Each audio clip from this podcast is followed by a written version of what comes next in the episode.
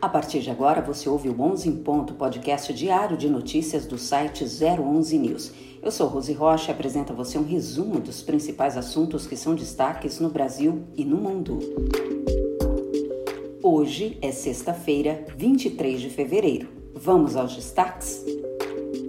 Sem acesso à investigação, Bolsonaro deixa a PF em silêncio crítico da liberdade de expressão Flávio Dino toma posse como ministro do STF.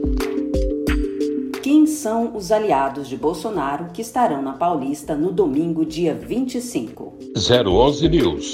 Informar para formar opinião. Como informou a imprensa, o ex-presidente Jair Bolsonaro ficou em silêncio durante seu depoimento à Polícia Federal nesta quinta-feira.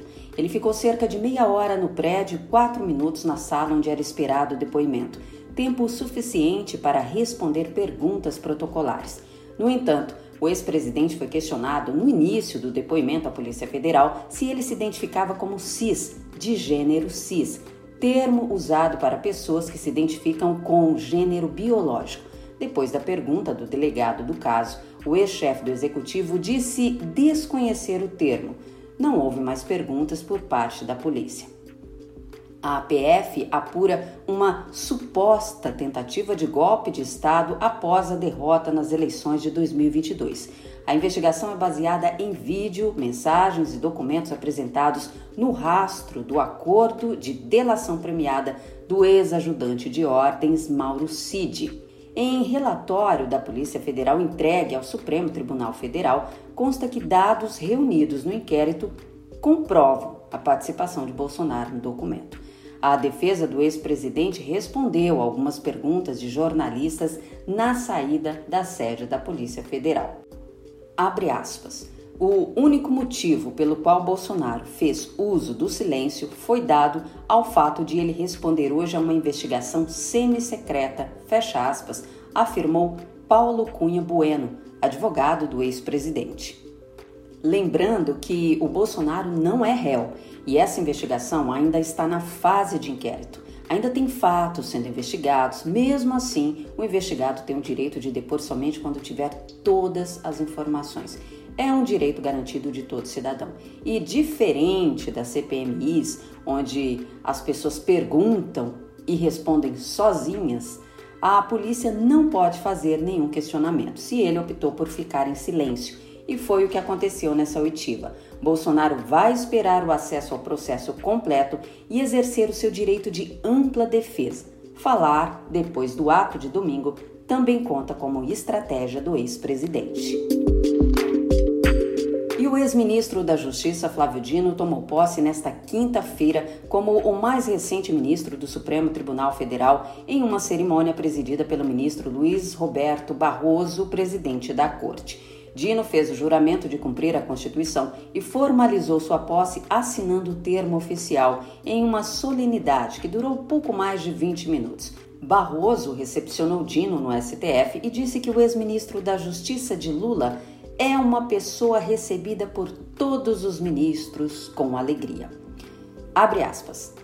Na verdade, a presença maciça nesse plenário de pessoas de visões políticas das mais diversas apenas documentam como o agora ministro Flávio Dino é uma pessoa respeitada e querida pela comunidade jurídica, política e pela sociedade brasileira, fecha aspas, completou Barroso.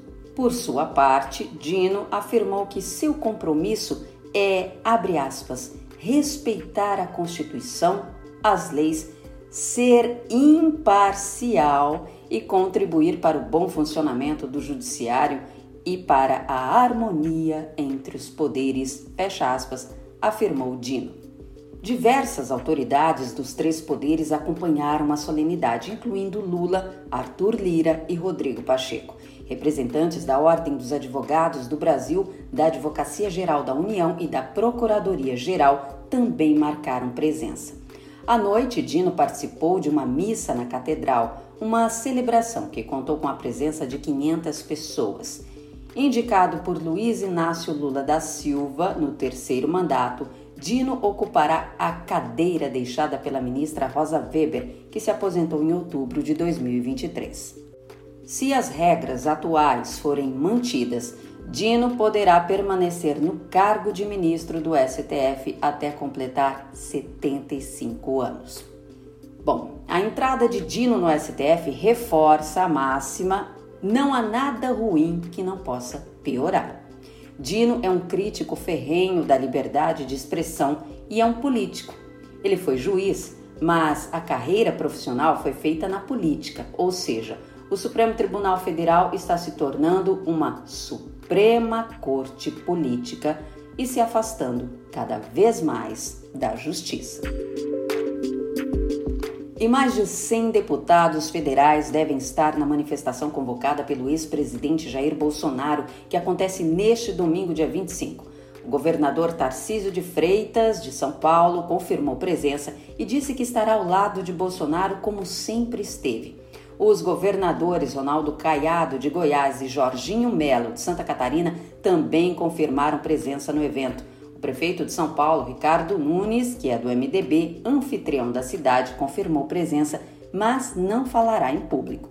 O deputado federal Ricardo Salles, que chefiou o Ministério do Meio Ambiente na gestão passada, e Ciro Nogueira, ex-ministro da Casa Civil de Bolsonaro, disseram que vão comparecer ao evento. O manifesto é idealizado pelo pastor Silas Malafaia, que vai alugar um trio elétrico onde Bolsonaro fará um discurso para apoiadores e aliados. Entre outros organizadores estão o ex-ministro da Secretaria da Comunicação Social da Presidência SECOM, Fábio Van Garden, e o deputado federal Zuco, do Rio Grande do Sul.